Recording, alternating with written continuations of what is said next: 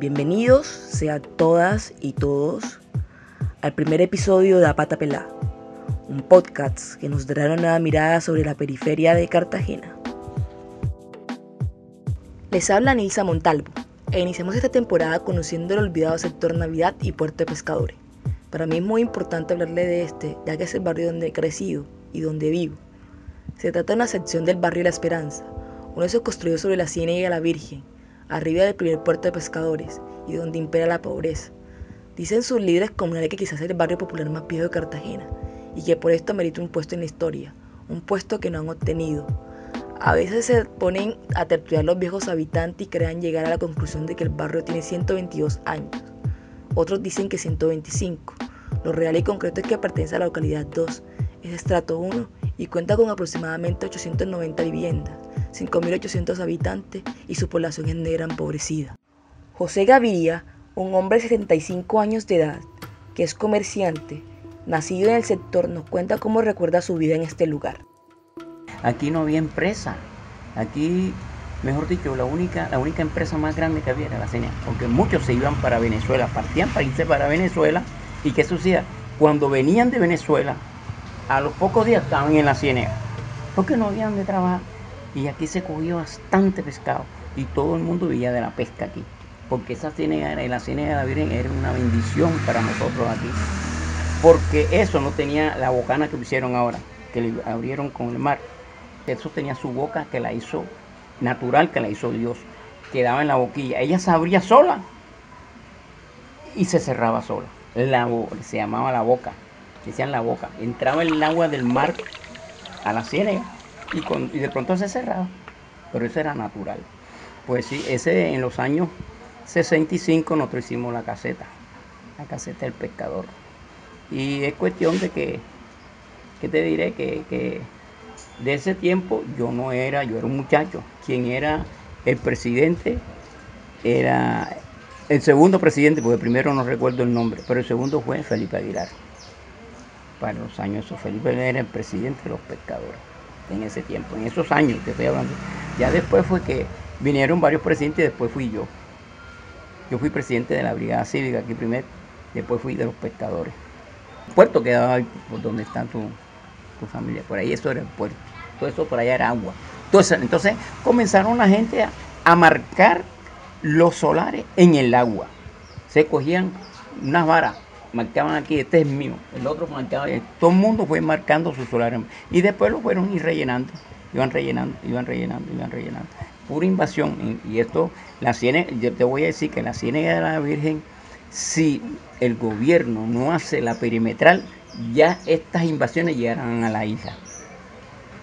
Aquí lo salvó fue la perimetral, porque la gente va rellenando en el mismo agua, o sea, marcan y van rellenando, y van rellenando, y van echando el escombro, van echando todo, todo para allí. Así que ahí fue que se fue perdiendo el puerto. Ya no hay puerto. Nosotros no tenemos un puerto donde llegar, donde pescar. Y somos los, pescadores más, mejor dicho, ¿cómo te diré? Los más olvidados del gobierno. Nosotros no tenemos ninguna clase de ayuda. La historia parece desconocida. De hecho, para mí lo fue y estoy segura que para los jóvenes este lugar también lo es. No se habla de este puerto, ni mucho menos de la zona en la historia de Cartagena. Es impresionante ver cómo el puerto más importante de la ciudad quedó convertido en un triste barrio de pescadores pobres.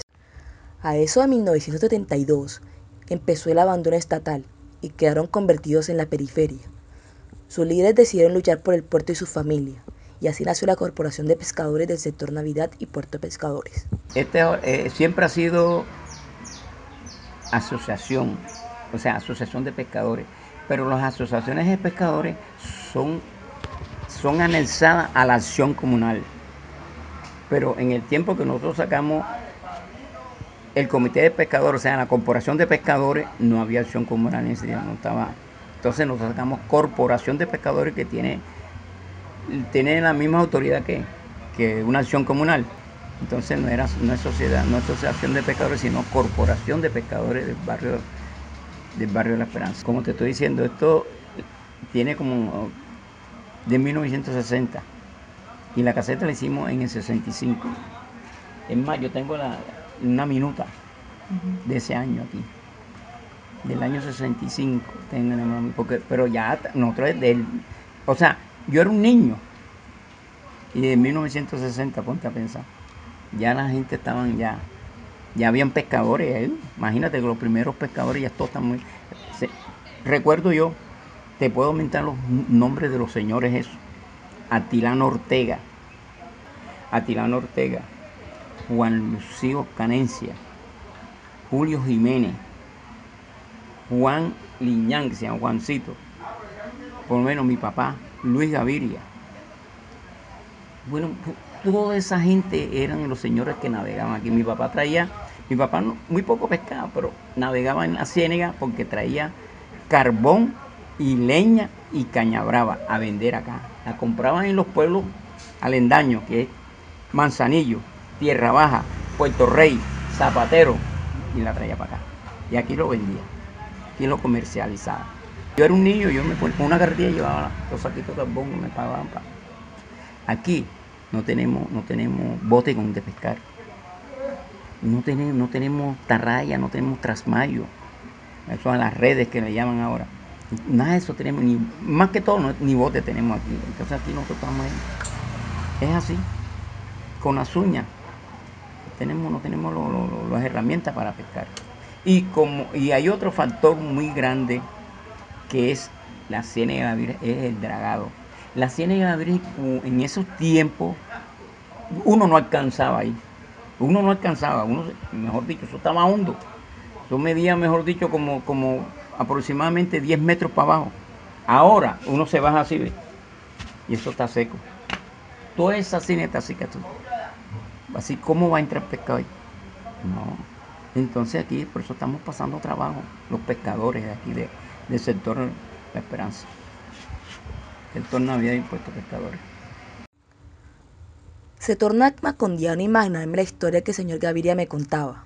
Imaginarme cómo se paseaban a la Virgen del Carmen en los botes, el festín de los pescadores y su familia a las orillas de la ciénega. Cuentan que el nombre hace alusión a lo que para ellos es la fecha más bonita del año, es empoderante imaginarme el escenario a las 4 de la mañana donde mi bisabuela y sus hermanas iban caminando con palancadas a comprar los mejores pescados para luego revenderlo en el mercado. La mayoría de los habitantes que de este sector venían de la Quinta, barrio La Quinta. Y entonces venían para acá, casi todos, todos los que eran pescadores que venían de la Quinta, no eran de aquí nativos, pero fueron invadiendo, invadiendo de la Quinta. Es más, esto le llamaban el puerto de la Quinta los boquilleros, el puerto de la Quinta le llaman en, en, esos, esos tiempos. En la actualidad, el puerto es la frontera del hoyo, una de las caletas de droga y narcotráfico más grandes de la ciudad.